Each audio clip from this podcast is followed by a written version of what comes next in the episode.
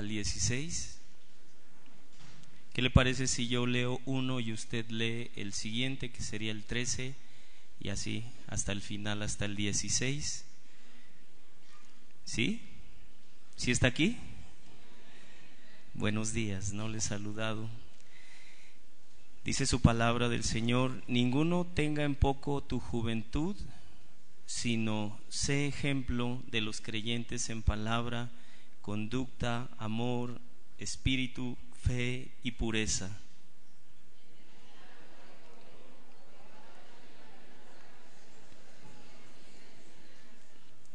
No descuides el don que hay en ti, que te fue dado mediante profecía con la imposición de las manos del presbiterio.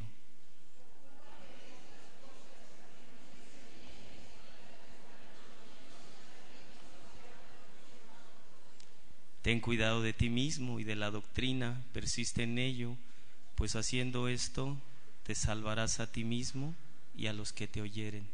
Quédese de pie, por favor. Vamos a hacer una breve oración y le animo a que incline su cabeza delante de Dios. Padre, te queremos rogar que nos des entendimiento de tu verdad. Si alguno aquí en este lugar estuviese en una actitud totalmente ajena a tus propósitos, te rogamos pues que tú le ayudes a tener entendimiento y que uses nuestras vidas, Señor, para que juntos podamos crecer en conocerte más y en conocer más tu verdad. Confiamos en tus palabras, Jesús, cuando le dijiste a los discípulos, a vosotros, les es dado saber los misterios del reino de los cielos, mas a ellos no les es dado. Señor, te rogamos que tú abras nuestros oídos, nuestros ojos, nuestro corazón y nos des entendimiento de tu persona y de tu salvación y de tu verdad. Y que, Señor, si alguno estuviese engrosado en su corazón, cerrado sus ojos, sus oídos, te rogamos que tú abras para que seamos bienaventurados al escucharte, al ver lo que muchos profetas no pudieron ver, pero que en aquel momento tus discípulos vieron y oyeron. Te rogamos pues que también nos permitas a nosotros ver y oír. En el nombre de Jesucristo. Amén. Puede sentarse. La semana anterior estuvimos oyendo, aprendiendo acerca de cómo ganar el respeto de los hermanos, que en este caso Pablo a Timoteo le está diciendo, y, hay características que se mencionaron de Timoteo y que espero las recuerde. Ponga atención, por favor. Y, y, si usted recuerda las características de Timoteo que resaltaron mucho es que era una persona muy tímida. ¿Qué más recuerda de él? Joven, ¿qué más? Enfermizo. Y a pesar de todas estas situaciones, Pablo le dice a Timoteo, me vas a sustituir en esta iglesia de Éfeso. Así que esto manda y enseña, dice el verso 11 de la lectura que hicimos.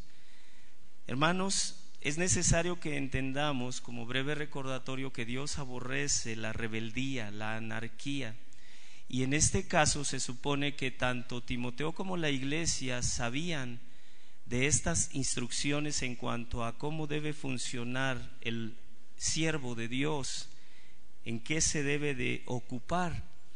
Y mis hermanos, es determinante para nosotros también poner atención a estas características que se mencionan, porque Pablo desde el libro de eh, Hechos 20, eh, solo como recordatorio, les decía, mirad por vosotros y por todo el rebaño. Mirad por vosotros y por todo el rebaño, en que el Espíritu Santo os ha puesto como obispos.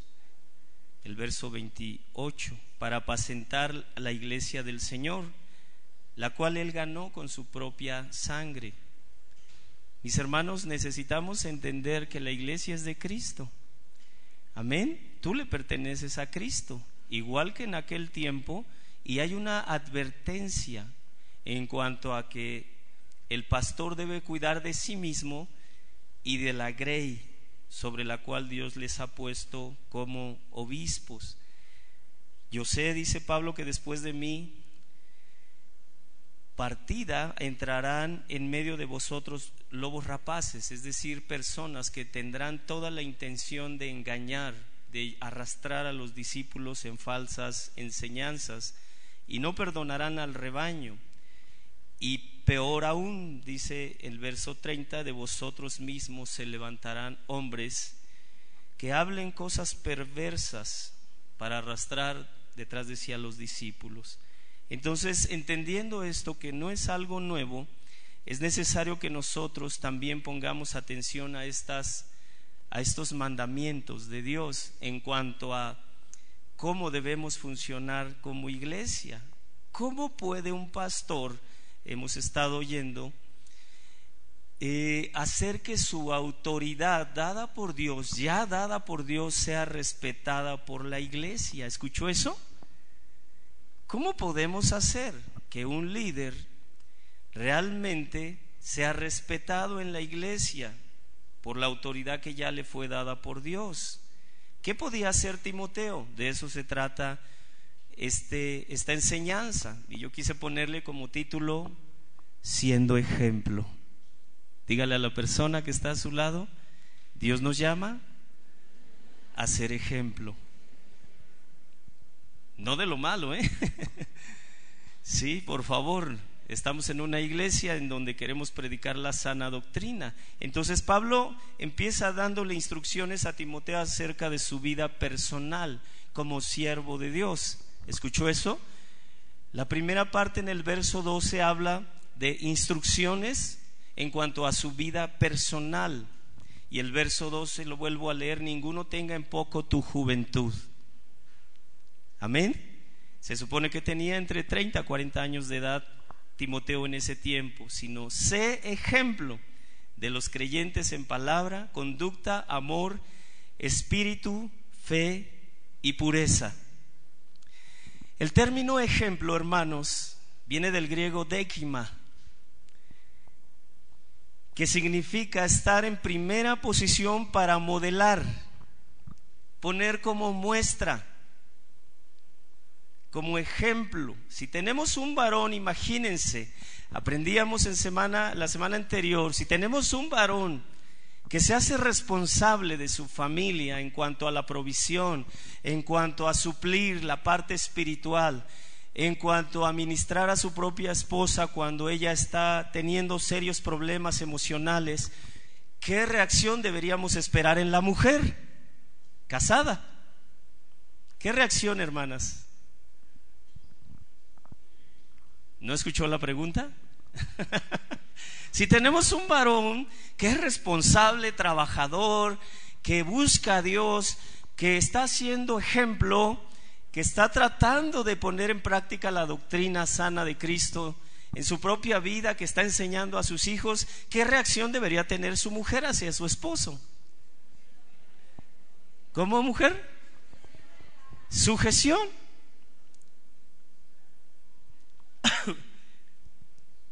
Qué hermoso sería ver hogares así. Ahora imagínense, lo traigo a un nivel un poco más elevado. Si tenemos pastores, siervos, líderes cristianos irreprochables, ¿cómo debería responder las personas que van llegando y escuchan el Evangelio? ¿Cómo deberían responder? Ahora, ¿Cómo Timoteo tenía que ganarse el respeto de los demás, de la iglesia en Éfeso, si incluso había, o cómo enfrentar a los falsos maestros que de alguna manera eran mayores que él y que tenían ya cierta reputación en la iglesia? Varón o algún líder que, está al frente de un grupo no es gritando, no es exigiendo, no es amenazando, sino es siendo ejemplo ya en el capítulo 3 eh, hemos estado estudiando desde el verso 1 al 17 las demandas que se le hace a, un obispo, el que anhela obispado. Y se mencionan varias cosas que no voy a entrar en detalle porque ya lo estuvimos estudiando. Pero se menciona ser irreprensible, aquel que anhela el obispado, que gobierne bien su casa, que cuide bien la iglesia de Dios, que tenga buen testimonio con los de afuera, el no creyente. Inicialmente no se le pide una especie de doctorado o teología, cristología, no, no se le demanda nada de eso. ¿Sí oyó las características? Y ya Timoteo las sabía. Pablo, al poner estas características, no está hablando de super cristianos o super pastores. La palabra irreprensible significa persona que no puede ser capturada o, derrotada al ser encontrado en una posición de debilidad. Que se le puede acusar pero que no se le puede comprobar nada porque no es cierto la acusación. Irreprensible, expresa la idea de una persona que evita intencionalmente, diligentemente, que sus flancos débiles sean expuestos. Cuida de que esos, esas áreas débiles no lo hagan caer. Expresa la idea de una persona que se protege en sus áreas débiles y que no solo busca ser reconocido en público, sino que tiene una actitud incluso personal en lo secreto una lucha activa y permanente contra sus propias debilidades. Es decir, no es alguien perfecto. ¿Sí me escuchó? Ser ejemplo, ser irreprensible, no es ser perfecto, es enfrentar tus propias luchas. Pablo le dice a Timoteo, tus propias debilidades, sé ejemplo. Mire lo que dice Richard Baxter, puritano del siglo XVII acerca de estos textos. Tenga cuidado de usted mismo para que su ejemplo no contradiga su doctrina y para que no sea como piedra de tropiezo delante de los ciegos, incrédulos, y pueda ser una ocasión para su ruina, para que no diga algo con su vida diferente de lo que dice con su lengua y sea el mayor estorbo para su propia obra. Una palabra orgullosa, poco amable, autoritaria, una disputa innecesaria, una acción codiciosa puede cortarle la garganta a un sermón y hacer que se pierda el fruto de todo lo que ha estado haciendo. ¿Está claro?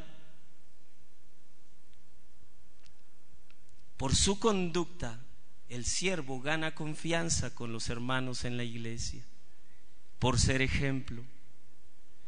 El día de hoy, ¿cómo se siente usted respecto a ser ejemplo para el resto de la iglesia? Califíquese del 1 al 10. ¿Qué calificación se pondría? No me diga usted dese esa calificación. Varón, que estás casado, ¿qué calificación te pondrías como cabeza de familia? Mujer casada, ¿qué calificación te pondrías?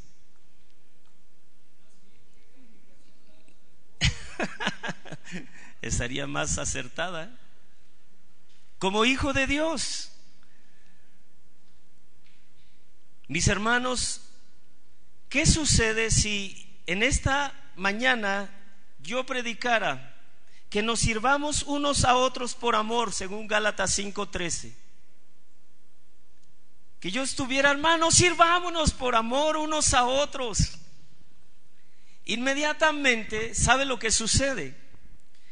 Todos los hermanos que me ven de cerca juzgan mi vida juzgan mi ejemplo. Si ven que yo no sirvo a la iglesia en diferentes necesidades que se presentan durante el crecimiento, el proceso que Dios nos permite pasar como pueblo suyo, los hermanos llegan a dos conclusiones. O bien podrán decir, ese arce es un hipócrita porque no está ayudándole a nadie. ¿Dónde está que nos sirvamos unos a otros en amor? Y me dejarán de escuchar, sus oídos se cerrarán. O, segunda opción, pensarán que en realidad sí es la palabra de Dios, pero no hay que tomarla tan en serio, porque el hermano Arce no la toma tan en serio, porque no sirve a los demás en amor. ¿Sí se da cuenta? Cómo nuestro ejemplo genera un peso en la reacción de usted como iglesia en cuanto a la predicación, en cuanto a la verdad enseñada. Yo pudiera decir la verdad, pero si usted ve que yo no soy un ejemplo, eso va a generar un peso en la reacción de usted. No le va a justificar delante de Dios. No. Pero eso va a generar que yo sea un problema para usted. A ver, espéreme, ¿cómo? Pues, yo nunca he visto que ayudarse a ningún hermano. Yo nunca he visto que se acerque y pregunte cómo está. Y tal vez no se tome tan en serio el mandamiento y por lo tanto la vida de la iglesia esté limitada a ser algo religioso y no poner en práctica el mandamiento de Dios. Porque si el pastor no lo hace, ¿por qué lo tengo que hacer yo? Eso no te justifica delante de Dios, que quede claro, pero es parte de lo que sucede. ¿Qué usa la iglesia para considerar si guarda o no un mandamiento de Dios? Esto no me agrada, la conducta del que predica. ¿Escuchó eso? ¿Qué usa la iglesia para que de pronto usted diga, sí, sí es la verdad de Dios, pero no me siento muy movido a hacer lo que dice la verdad de Dios. Y una de las causas, pueden ser muchas, es la conducta del que predica. El que está frente, en, en el frente de un mentoreo. ¿Sí? Si su conducta no es de acuerdo a lo que predica, eso va a estorbar. Esto me preocupó durante toda la semana al estarlo meditando. Dije, Señor, pues, ¿cómo hago para ser ejemplo? Y no solo en público, cuando mis hermanos me puedan ver, sino cuando nadie me ve. Señor, solo tú me puedes llevar a ese nivel de vida, en donde mi vida sea ejemplar delante de tus ojos y como tu siervo Pablo dice, en mi conciencia y Dios es mi testigo de que estoy actuando de acuerdo a su voluntad. Señor, solo tú me puedes llevar a ese nivel de vida. Y no limitarme solo a actuar como cristiano cuando estoy en público, en un púlpito. Dije, no, o sea, no, tengo que rebasar eso. Tengo que ir más allá. Hermano, usted no se puede quedar también de la misma manera diciendo, yo ya no puedo crecer, yo ya no puedo avanzar en mi vida, en mi conducta, en mi vida para ser ejemplo a los demás. No necesito que mi vida sea ejemplar incluso cuando nadie me ve, cuando no estoy en público. Yo lo necesito. Porque la iglesia va a usar eso para ser limitado en su obediencia a la verdad expuesta. En el hogar, los niños nos ven como hablamos de Cristo. Nuestros hijos nos ven, papá, mamá, eh, nuestros niños nos ven. ¿Cómo te expresas de Cristo cuando estás en casa? Nos ven en nuestras prioridades. Mujer, eh, si estás casada, tus hijos te están viendo cuando tu esposo te da una orden o te hace una petición, incluso en amor. Oye, mi vida, ¿me puedes ayudar? Tus hijos te están viendo y el día, mamá, que tú también les quieras dar una orden, ellos ya aprendieron cómo deben reaccionar. Conforme te vieron, no conforme tú les enseñas, sino conforme te vieron. ¿Cómo van a reaccionar? Pues muy similar a lo cómo tú reaccionas ante el deseo de tu esposo de darte una orden. Si has ido con rebeldía, ¿qué debes esperar? Rebeldía. ¿Cómo te expresas cuando no estás en la iglesia del Evangelio, de la Biblia? ¿Cómo te expresas? Pero al mismo tiempo también, hermanos, ven cómo vivimos. ¿Qué sucede si al llegar a casa, ay, ya tenemos hambre? Sí, sienten, ese pastor, ¿cómo tuvo que hacer la lectura de, de, Romanos tanto tiempo? A ver, ya siéntese, que no sabe que nos estamos muriendo de hambre. Eso es lo que están aprendiendo tus hijos. De esa manera van a reaccionar ante tus invitaciones a leer la Biblia. Cuando de pronto tú les digas que el Señor te redarguya y de pronto digas, híjole, no he leído la Biblia bueno, apenas tiene un mes. Este, Señor, aquí estoy. Voy a leer tu palabra, Señor. Hijos, necesitamos leer la Biblia. Ellos van a responder como de pronto tú has dicho acerca de la misma palabra de Dios. ¿No te vas a tardar, mamá? Porque nos están viendo, hermanos. ¿Qué valor le asignas a la reunión? Oh, no, hoy, va a estar la champion. Hoy no podemos ir, es América, Cruz Azul, no, no podemos ir. Hijos, hoy es día de fútbol. Y cuando de pronto tú les digas a tus hijos, hijos, creo que tenemos que formalizar nuestra asistencia a la iglesia. Pero va a haber fútbol, mamá, papá. ¿Por qué? Porque te están viendo. ¿Qué valor le, asignas a la reunión dominical, a la cena del Señor, a la escuela dominical? ¿Qué valor le asignas al estudio bíblico, a la alabanza? Alaba, hijo, ¿no ve que ahí está el pastor? No es así, hermanos. ¿Sabe? Puedo decir, y Dios es testigo, cómo disfrutamos cuando mis hijas eran pequeñas, con una guitarra, sin siquiera estar ¿cómo se le dice? Afinada, cantándole a Dios y brincando en la casa. Tanto que a veces mi esposa me decía, oye, ya dejen eso, ¿no? Y ellas cantando conmigo. Hermanos, ¿qué están viendo? Tus hijos. Somos modelos obligados los padres. No te puedes escapar de eso. Somos modelos obligados de nuestros hijos. Los pastores somos modelos obligados de la Grey. Los líderes, modelos obligados del grupo ante el cual Dios le ha puesto al frente.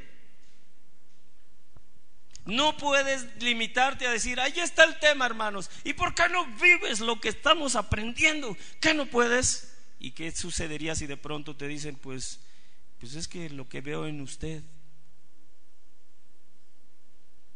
no me motiva.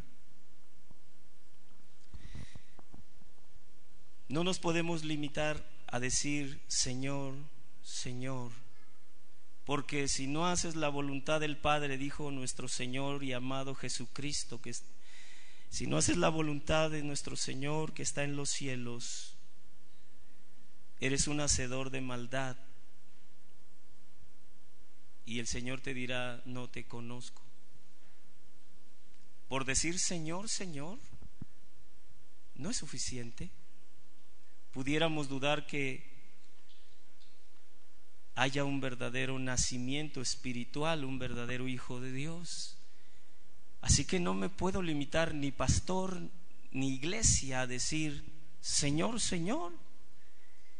Y teniendo un ejemplo de vida que puede ser tropiezo para los demás. Creo que Dios nos llama yo lo he visto así como iglesia, arrepentirnos. Ahora, ¿qué significa todo esto que he estado hablando? Que toda verdad de Dios que prediquemos, estés en un púlpito o no, tendrá mayor fuerza para alcanzar a los perdidos o para dar crecimiento a los que ya son pueblo por cómo vivimos. ¿Cómo vivimos? ¿Qué clase de compromiso ven los demás que tú tienes con Cristo? ¿Tú tienes un compromiso con Cristo? ¿Con su iglesia? Hermanos, desde asistir a la congregación, incluso al alabar a Dios, al estar poniendo atención. Le decía a mis hermanos en la mañana, si Dios me diera el privilegio de observar a ustedes su corazón para ver cuántos están poniendo atención, probablemente me decepcionaría y diría, hoy tantas horas y desvelos para preparar un tema y para que cinco o seis estén escuchando. Pero Dios dice que eso es parte de nuestra labor. Ahora, ¿qué clase de compromiso tú tienes? Incluso con su palabra del Señor. ¿Estás escuchando? Ahora, ¿qué usan los demás para aprender de ti, aunque no seas un pastor? Tu ejemplo. Tú quieres dar un consejo, no, y ay, manta, nada más es esto, nada más hazle así, de esta manera. Ay, ¿cómo es posible? ¿Cómo que no sabes qué hacer? Pero tú no eres ejemplo. No esperes que alguien haga lo que tú estás aconsejando. Papá, si te has cansado de exigirle algo a tus hijos y no te obedecen, ¿no será que no le estás siendo ejemplo?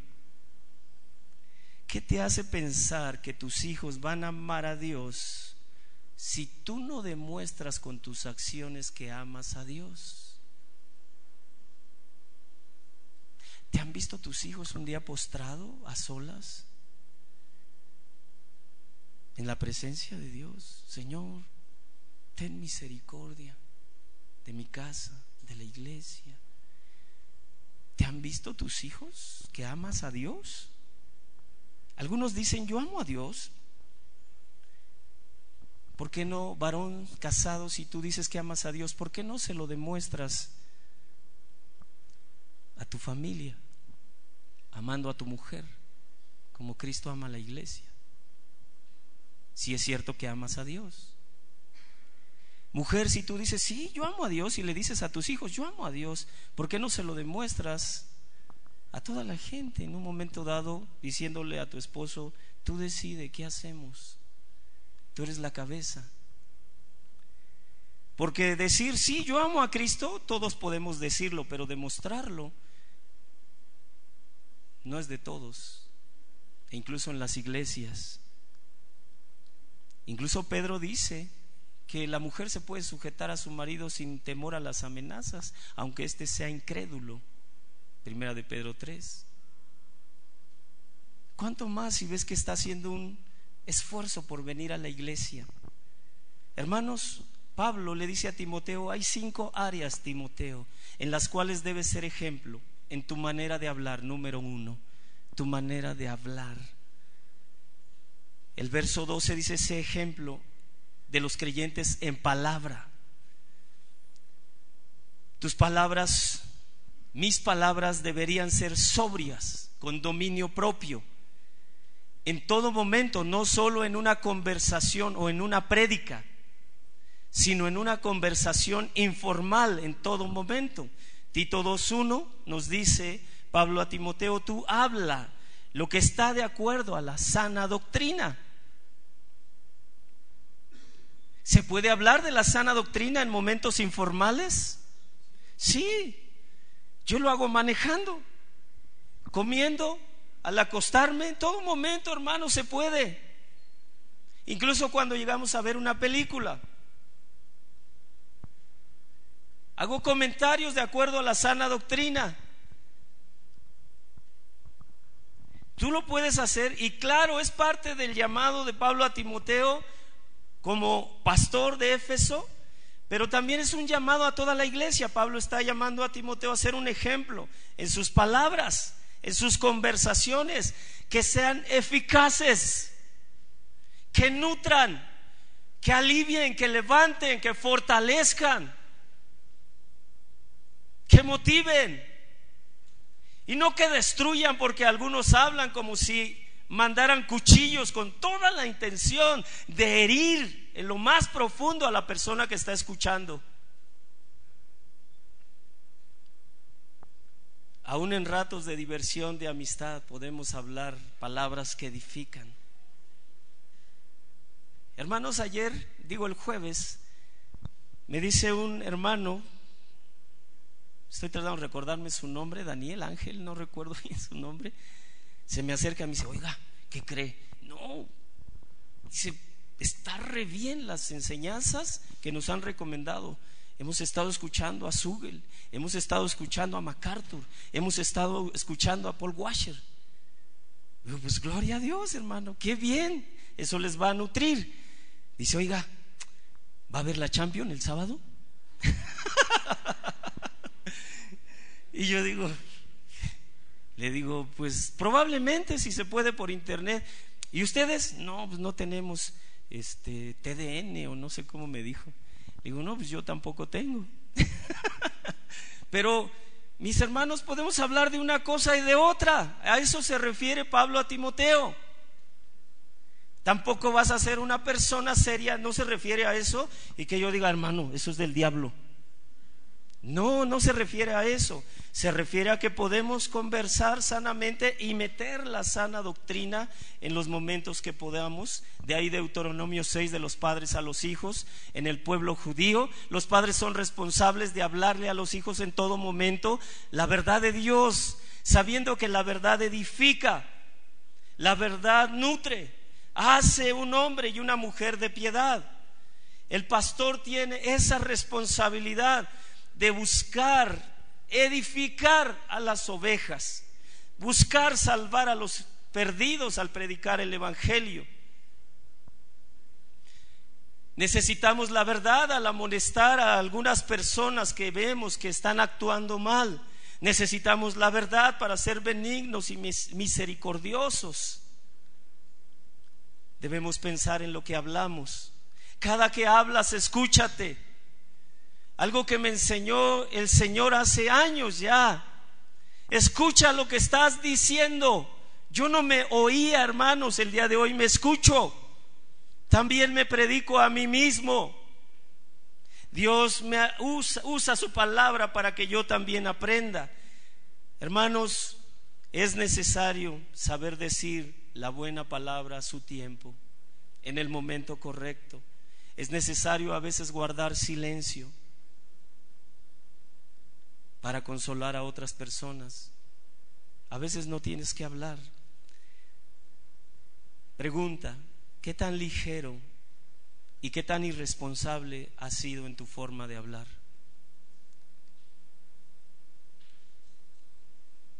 ¿Qué tan ligero e irresponsable son tus palabras?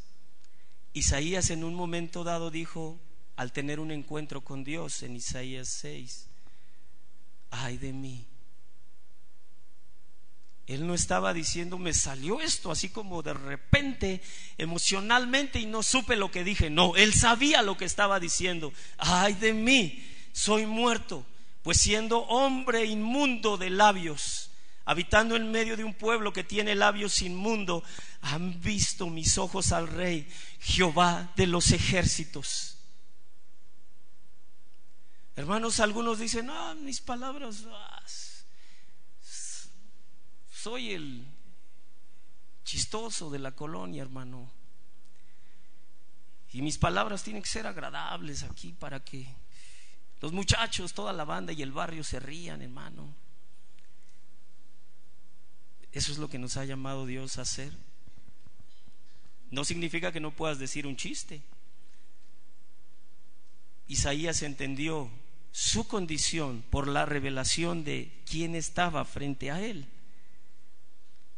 Y Dios le permitió ver su inmundicia, incluso en sus palabras. Algunos opinan de las palabras de Isaías como ah, no es tan grave, hermano, las palabras.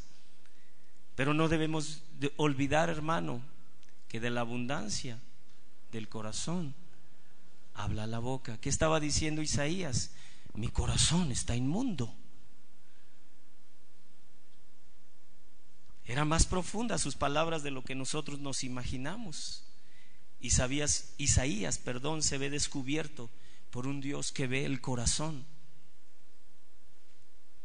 El pastor, dice Pablo a Timoteo, debe ser un ejemplo en sus conversaciones. Amén. Los cristianos también, no solo el pastor. Otro, número dos, en su conducta. Ejemplo en tu conducta, Timoteo, en tu manera de vivir, conducta, en tu vida de piedad, en tu integridad, en tu forma de hacer justicia. Dios nos llama a hablar sabiamente, pero también a tener una conducta de acuerdo a la sana doctrina, a la verdad de Dios. ¿Qué costumbres y hábitos tienes en este momento? ¿Cómo te comportas? ¿Qué costumbres son normales en tu vida? ¿Qué practicas continuamente? ¿Cómo te relacionas con los demás? ¿De qué manera participas al relacionarte con el mundo? ¿Cómo es tu conducta cuando te relacionas con personas que no son creyentes? Filipenses 3:17, hermanos, dice el mismo apóstol Pablo, no solo dice a los pastores, hermanos, sed imitadores de mí, porque Pablo conocía su conducta. Mirad a los que así se conducen, según el ejemplo que tienen en nosotros. Hermano, qué extraordinario que yo pudiera decir esas palabras el día de hoy. Sed imitadores de mí e imiten a aquellos que se conducen según el ejemplo que tienen de nosotros. Yo rogaba esta semana diciendo, Señor, el pastor David, el pastor Mag, yo queremos ser ejemplo. para tu iglesia. Segunda de Timoteo 3:10. Tú has seguido. Es decir, Timoteo se mantuvo. Tú has seguido, un discípulo, mi doctrina, conducta, propósito, fe, longanimidad, amor, paciencia. Timoteo entendió. No puede ser que nosotros no entendamos. Y no me refiero únicamente al que está al frente en un grupo, sino a cada uno de nosotros como cristianos. Yo le decía, Señor, nos has dado el mismo espíritu que a tu siervo Pablo, a tu siervo Pedro, a Timoteo que pudo seguir el ejemplo de tu siervo Pablo, a Pablo que pudo seguir el ejemplo de Cristo. Tú nos has dado a beber el mismo espíritu. No puede ser, mi Señor, que nosotros digamos, es que esos eran superhombres. No, eran cristianos que creyeron que Dios estaba haciendo la obra y se atrevieron a ejercitar su fe, su vida de piedad.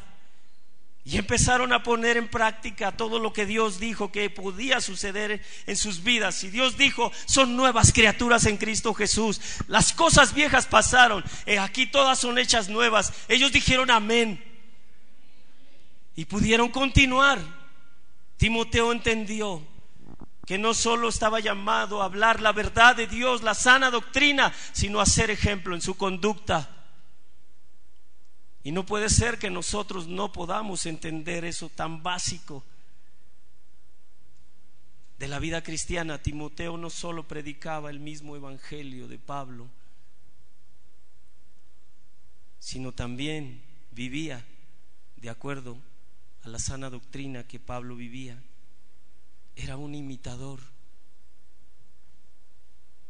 Un discípulo es un imitador. ¿Escuchó eso?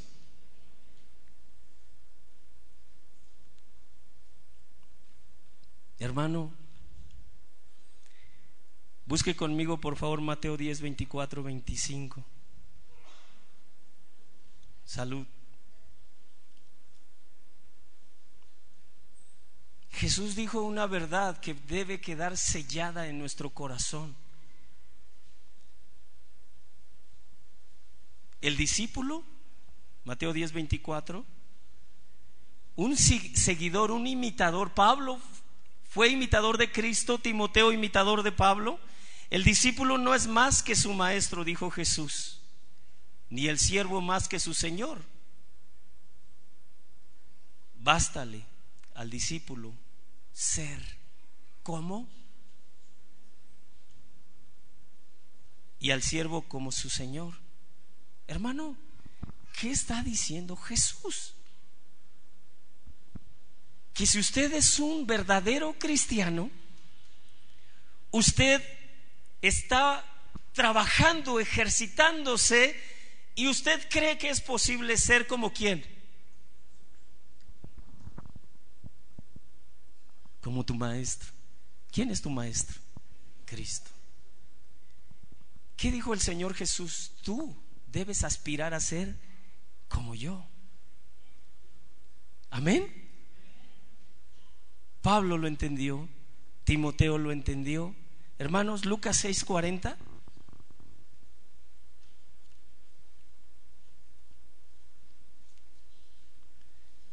El discípulo no es superior a su maestro. Más todo, hermano, diga conmigo todo. El que fuere perfeccionado, léalo conmigo, por favor. ¿Qué dice ahí? ¿Qué está haciendo? ¿No dice Pablo a los filipenses que Dios empezó la buena obra en ti? ¿Y que él mismo qué? ¿La qué? ¿Qué está diciendo aquí el Señor Jesús? ¿Y cómo era nuestro Señor? Perfecto perfecto. Hermano, imagine esa perfección, esa belleza, esa conducta, sus palabras, los, los demás puntos que vamos a mencionar. Ejemplo en amor es la tercer, el tercer, la tercer característica que menciona Pablo a Timoteo en cuanto a su vida personal de este hombre de Dios. Seguimos en el verso 12 y estaba viendo en el diccionario que amar del griego agapao, amor ágape, tiene que ver con servicio sacrificial en favor de la iglesia. En el contexto que estamos hablando de Primera de Timoteo 4, el pastor ha de ser un ejemplo en lo que respecta a atender las necesidades de la grey. ¿Escuchó eso? Hermanos, las ovejas deben ver, según Pablo a Timoteo, cómo los pastores atendemos las diferentes luchas que enfrentan las ovejas, hasta las descarriadas.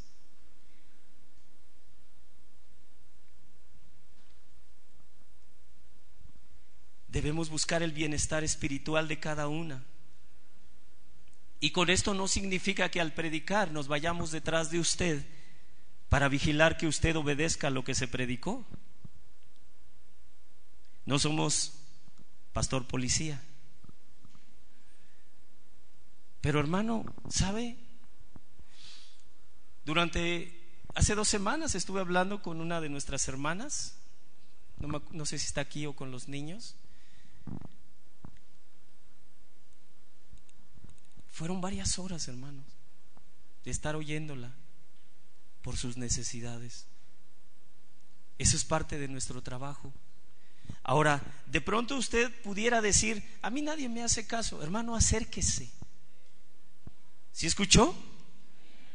Acérquese porque esa es la forma correcta en que debemos mostrar nuestro amor el uno con el otro.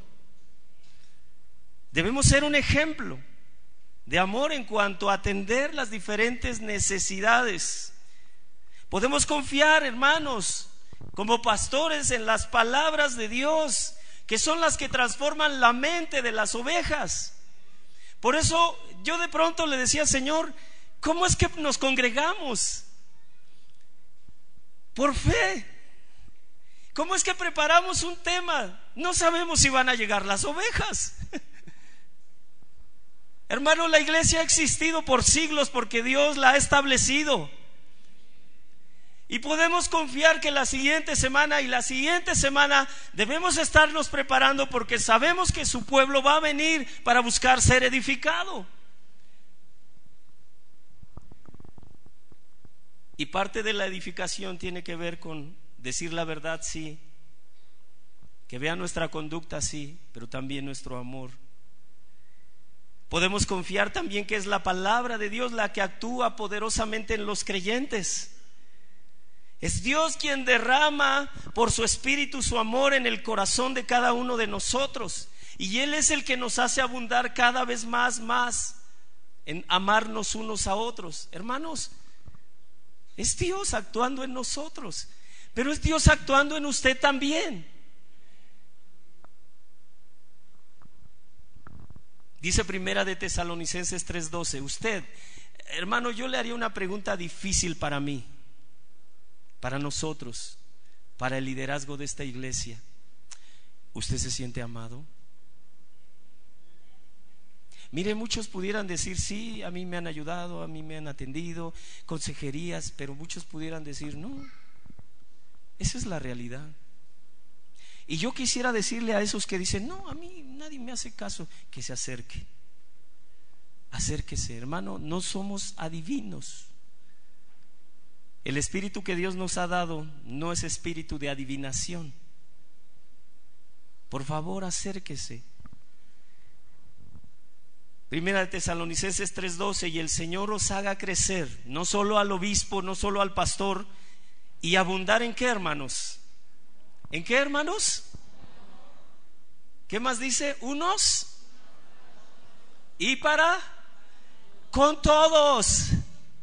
¿Escuchó eso? Como también lo hacemos nosotros, dice Pablo, para con vosotros. Es decir, Pablo está diciendo, nosotros les estamos dando nuestro amor que hemos recibido de Dios, pero también es necesario que ustedes abunden, crezcan en ese amor que Dios derrama sobre nuestro corazón, para que seáis afirmados vuestros corazones irreprensibles en santidad delante de Dios nuestro Padre en la venida de nuestro Señor Jesucristo con todos sus santos. El amor de Dios no solo es derramado en un obispo, en un pastor, sino en todas las ovejas del Señor. Amén. Así que el llamado no solo es para Timoteo, para nosotros, sino para que todos verdaderamente empecemos a ejercitar ese amor unos con otros. Pablo dice, nosotros somos ejemplo para con ustedes de cómo amarse unos a otros. Eso es una responsabilidad para nosotros. ¿Cómo nos demostró Dios su amor, hermanos? ¿Cómo? Dándonos a su Hijo. ¿Qué hizo Dios? Nos dio a su Hijo. Juan 3:16. Nos dio a su Hijo. Ahora, hermanos, ¿sabe Juan Respondiendo a esto, quiero hacer una pregunta antes. ¿Cómo podemos saber que nosotros nos amamos? ¿Cómo podemos saber? Porque Dios me dio su amor. ¿Cómo puedes saber que la persona que está a tu lado verdaderamente te ama? ¿Cómo sabes? Porque sus hechos, porque nos servimos unos a otros, desinteresadamente? ¿Perdón? Por fe. Mis hermanos, Pablo está hablando a los tesalonicenses, dice que a través de acciones de ayuda entre nosotros, en medio de las necesidades, luchas, pruebas, tribulaciones, ¿sí? ¿Sí? Por fe te amo, hermano. No, no, no. Sí, algún día el Señor me dará la capacidad de perdonarte. No, no, no, hermano. No, hermano, es por acciones. Juan lo dice. Incluso es una evidencia de que has pasado de muerte a vida. Primera de Juan 3:16. En esto hemos conocido el amor, en que Él puso su vida por nosotros. Lea conmigo lo que sigue. También nosotros Juan le está hablando a los pastores nada más. ¿A quiénes? Diga a mí. ¿Qué debemos de hacer? Poner nuestra vida como Cristo lo hizo. Hermanos, estas características a mí me desafían. El siguiente, Pablo le dice a Timoteo, sé un ejemplo en fe. ¿En qué, hermanos? Y, buscaba el término fe que no se refiere a la fe que nos da la salvación, no, en el contexto está hablando de fidelidad y compromiso con Dios y con la iglesia. ¿Escuchó eso? Fidelidad y compromiso con Dios y con la iglesia. Primera de Corintios 4:2 nos dice, ahora bien, se requiere que los administradores, que cada uno, no solo el pastor, Aquel que está al frente de un grupo, cada uno como debe de ser. Debe ser fiel y hallado fiel. ¿Qué significa? Que si alguien, ¿sabe? Me he dado la tarea de de pronto ir a los salones de los niños o le he pedido a mi hermano Arturito, hermano, vaya a los salones por favor cuando sea posible, por lo menos a uno cada semana, para ver a los maestros que están predicando, para ver si están siendo fieles en la doctrina sana que queremos eh, sembrar en el corazón de los niños. Y de pronto han sido hallados infieles. Hermanos, que Dios nos dé capacidad para vivir en fidelidad respecto a la sana doctrina y respecto a nuestra vida de piedad. Que Dios nos dé capacidad, mis hermanos. Yo veo a Dios queriendo transformar esta casa, nuestras vidas. Sacarnos ya de los límites que Dios ha querido sacarnos y que usted ha puesto en su propia vida o que Satanás ha puesto en su mente para detenerle y que usted llegue a pensar que usted ya no puede avanzar en su vida espiritual, en su vida nueva. Algunos que ni siquiera se puede vivir. Eso de la santidad, hermanos, es tiempo, Dios ya quiere romper con esos moldes viejos. Él es al alfarero. Él tiene potestad sobre el barro. Hermano, como barro no nos podemos resistir. Él toma el barro y hace una vasija y si no le agradase, si fuese el caso, Él la desarma.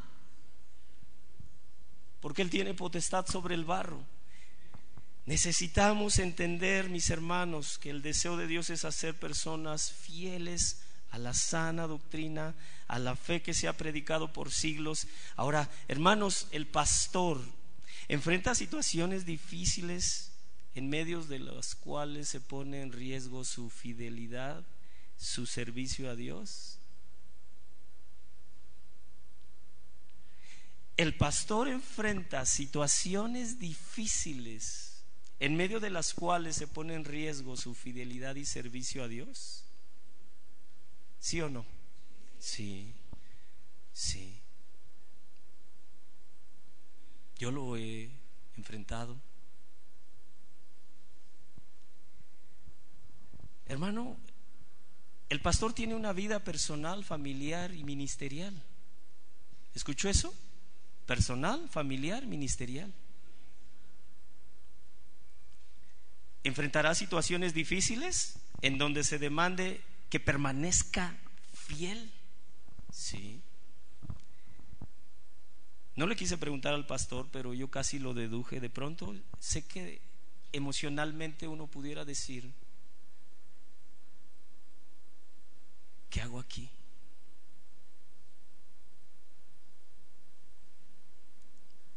¿Sabe? Yo he visto ingratitud a través de estos años, pero he visto el amor de muchos de ustedes.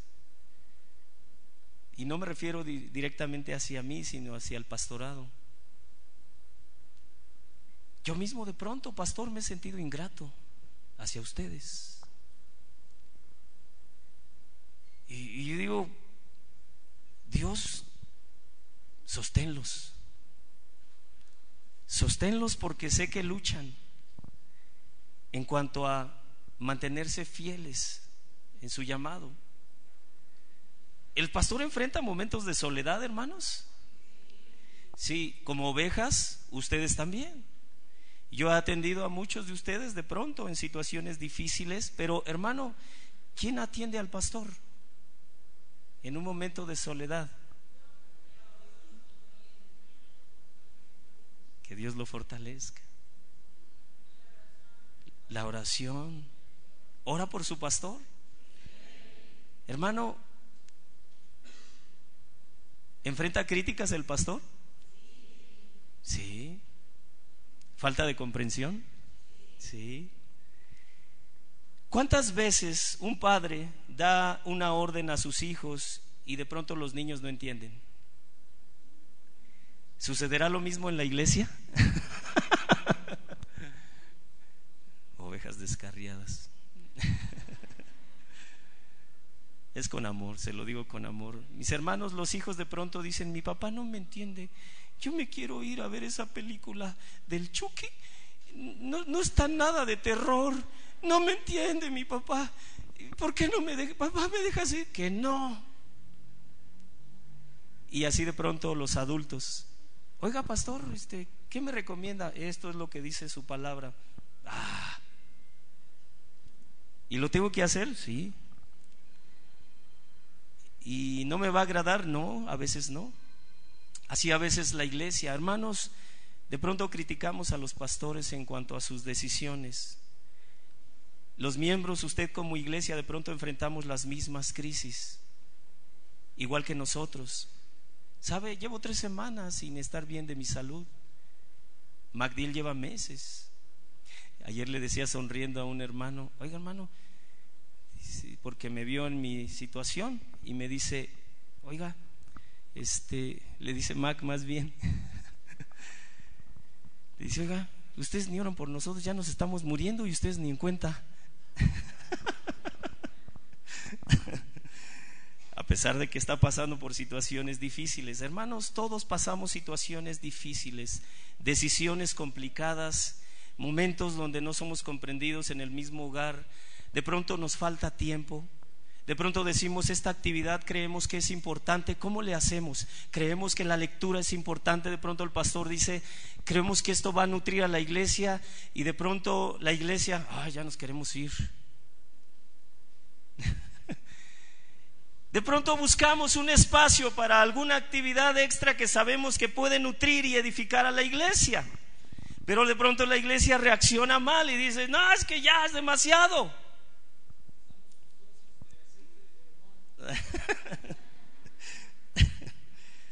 Hermano, ¿sabe que el pastor de pronto enfrenta problemas por el deseo de su esposa y de sus hijos de estar con él y a veces no puede?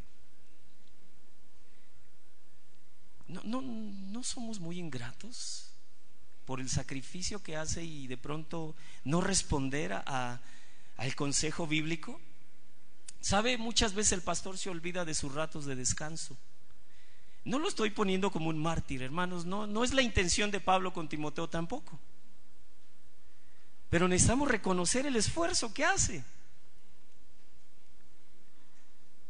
Mis hermanos, y si tú estás al frente de un liderazgo, de un grupo, es probable que estés enfrentando situaciones como las que estoy mencionando.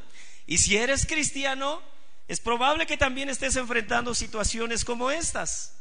Porque las pruebas, dice Pedro, no son opcionales para los hijos de Dios, son una realidad. Pero todos necesitamos entender lo que entendió Pablo. ¿Quién mantiene a sus siervos, a sus hijos, en fidelidad hasta el final. Dios. Segunda de Timoteo 4, 16, 18. En mi primera defensa, dice Pablo, ninguno estuvo a mi lado. ¿Qué significa? Que hay momentos, le decía el pastor Mac, que Dios te quiere tener a solas en medio de un desierto. Y no es exclusivo del pastor. Pablo experimentó ese momento al final de sus días. Ninguno estuvo a mi lado. Todos me desampararon. Pero vea el corazón de un siervo de Dios. No dijo, descienda fuego del cielo. ¿Qué dijo? No les ha tomado en cuenta. Lo mismo que se dice en Hechos 7 acerca de Esteban. Señor, cuando estaban a punto de matarle, no les tomes en cuenta este pecado. Verso 17, pero, hermanos, ese pero es hermoso. Pero el Señor, ¿quién hermano? Estuvo a mi lado. Amén. Y me dio, visitaba a mi hermana Raquel con mi esposa. Hermana, ¿cómo se siente? En comunión con Dios. Hermana, Dios la fortalezca. Él me ha fortalecido. ¿Quién está con ella? Dios. Si alguno no le ha ido a visitar, desde pastores hasta hermanos en Cristo, ¿quién no la ha dejado sola? Dios. Lo mismo que experimentó Pablo. El Señor estuvo a mi lado y me dio fuerzas para que por mí, no para que, no, o sea, Dios no llegó y, ay, mi, mi Pablito, a ver, mi Pablito. No, ¿para qué le dio fuerzas? ¿Para qué, hermanos? Para que por mí fuese cumplida la predicación y que todos los gentiles oyesen. Así fui, fui qué, hermano? De la boca del león, aunque el mismo Satanás rodeara al pueblo de Dios. ¿Quién es el que nos libra de su boca? Es el Señor el que nos libra de la boca del león. El Señor me librará, dice el verso 18. Me librará por si vienen más cosas que quieren atacar a su iglesia. Él me, me librará de toda obra mala y además me preservará para su reino celestial. ¿Se da cuenta, hermanos? No estamos solos. Como hijos de Dios no luchamos solos. Si de pronto el pastor no ha tenido el tiempo para atenderte, no estás solo. Si como pastores nadie nos ha preguntado, oiga, ¿y cómo va, pastor? ¿Cómo se siente? Gracias por los que en esta mañana se acercaron. ¿Cómo va de su garganta? Pues bien, pero ahora empecé con otro problema. Hermanos, no estamos solos. Amén. El último dice ejemplo en pureza. Ejemplo en pureza. No vamos a poner ejemplo en espíritu. De hecho, en algunas traducciones no, no aparece espíritu. Ejemplo en pureza. Hendrickson dice en completa conformidad de pensamiento y de hecho con la ley moral de Dios. ¿Qué sería pureza? Completa conformidad de pensamiento y de hecho, pensamiento y acción conforme a la ley moral de Dios puro del griego hagnos.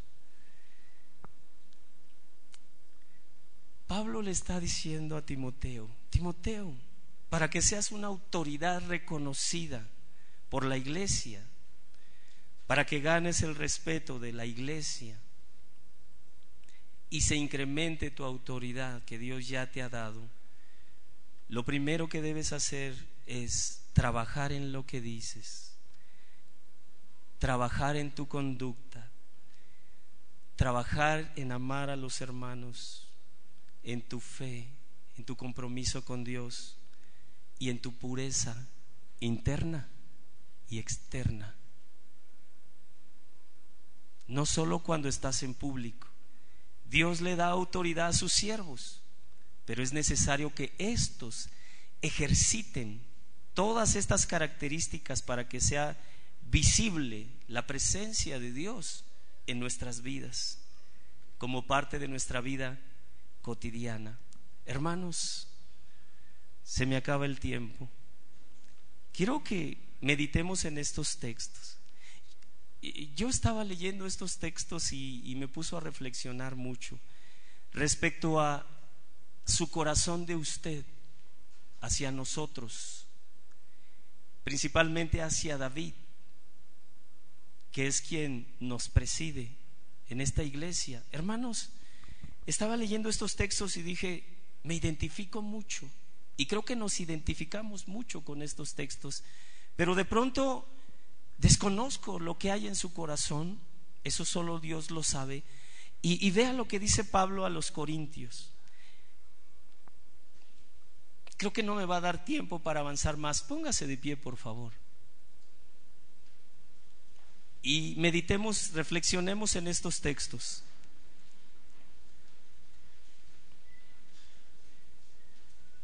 ¿Cuáles son los cinco elementos o características que estuvimos aprendiendo hoy que Pablo le dice a Timoteo de su vida personal que debe ejercitar?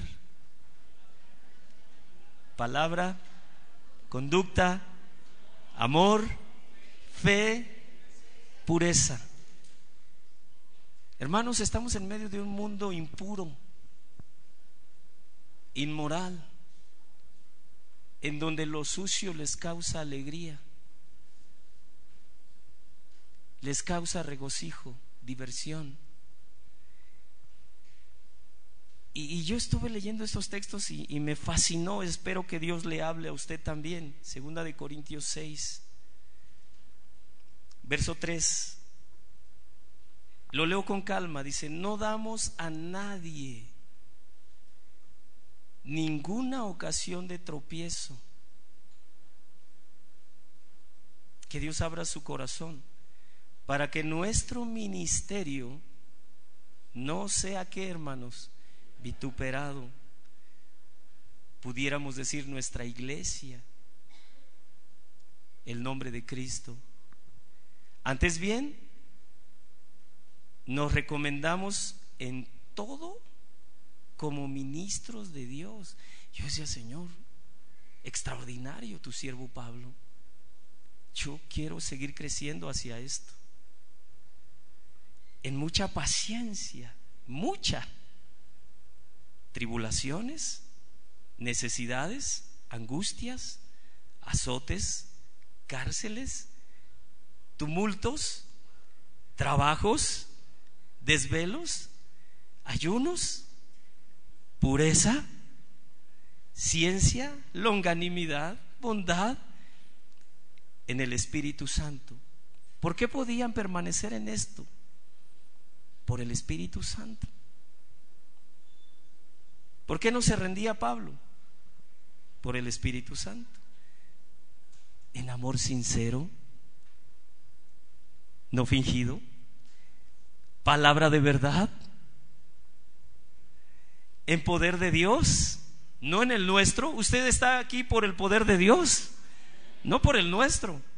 Con armas de justicia actuando en justicia. La ira no obra la justicia de Dios, a diestra y a siniestra, por honra y por deshonra, por mala fama, por buena fama, como engañadores, pero veraces.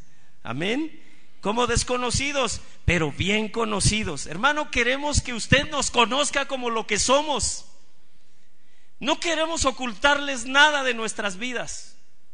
Hay cosas privadas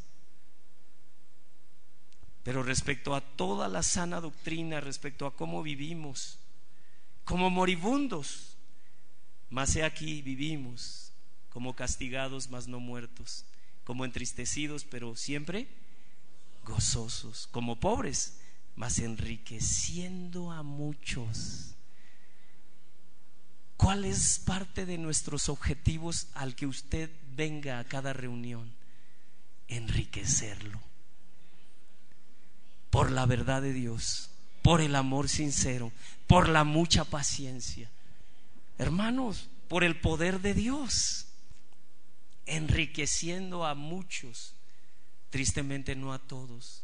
Algunos se pueden ir de este lugar cada semana haciendo, siguiendo en su pobreza, en su desnudez y en su miseria. Ese no es nuestro deseo, ni el de Dios mucho menos. Como no teniendo nada más poseyéndolo todo. Hermano, los siguientes dos versos los quiero leer en la traducción nueva viviente. Hermano, medite en esto. Vea, dice Pablo, oh queridos amigos corintios, les hemos hablado con toda sinceridad. ¿Qué sucede si nosotros podemos traer de parte nuestra, de David, Mac y de mí, queridos hermanos, de impactando, les hemos hablado con toda sinceridad y nuestro corazón está abierto a ustedes. No hay falta de amor de nuestra parte, pero ustedes nos han negado su amor. Vea qué precioso la relación de pastor-oveja. Pablo diciéndole a los corintios, les he ofrecido, les hemos ofrecido nuestro amor, el que Dios derramó en nuestro corazón, pero ustedes nos han negado su amor.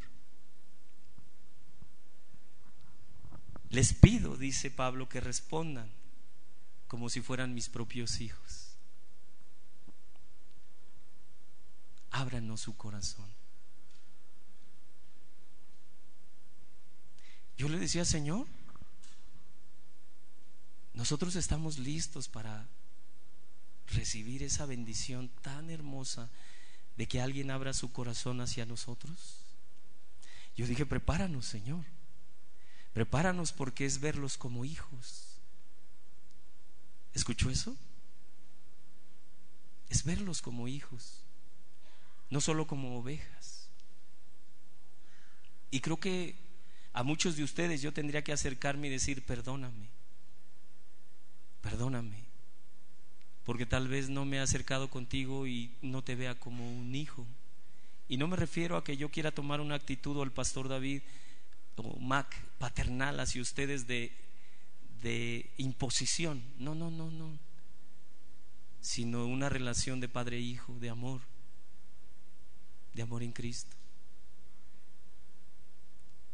Así que de parte de los tres yo quisiera ofrecer nuestro corazón delante de ustedes, como lo hizo el, el pastor Pablo, el apóstol Pablo, pero quiero también rogarles a ustedes ábranos su corazón. Amén. Nuestro deseo es enriquecerlos, edificarlos en Cristo Jesús. Amén. Podemos darle gracias a Dios por su palabra y pedirle a Dios que nos ayude tanto a unos como a otros para ser ejemplo. Amén. Cierre sus ojos, pídale a Dios.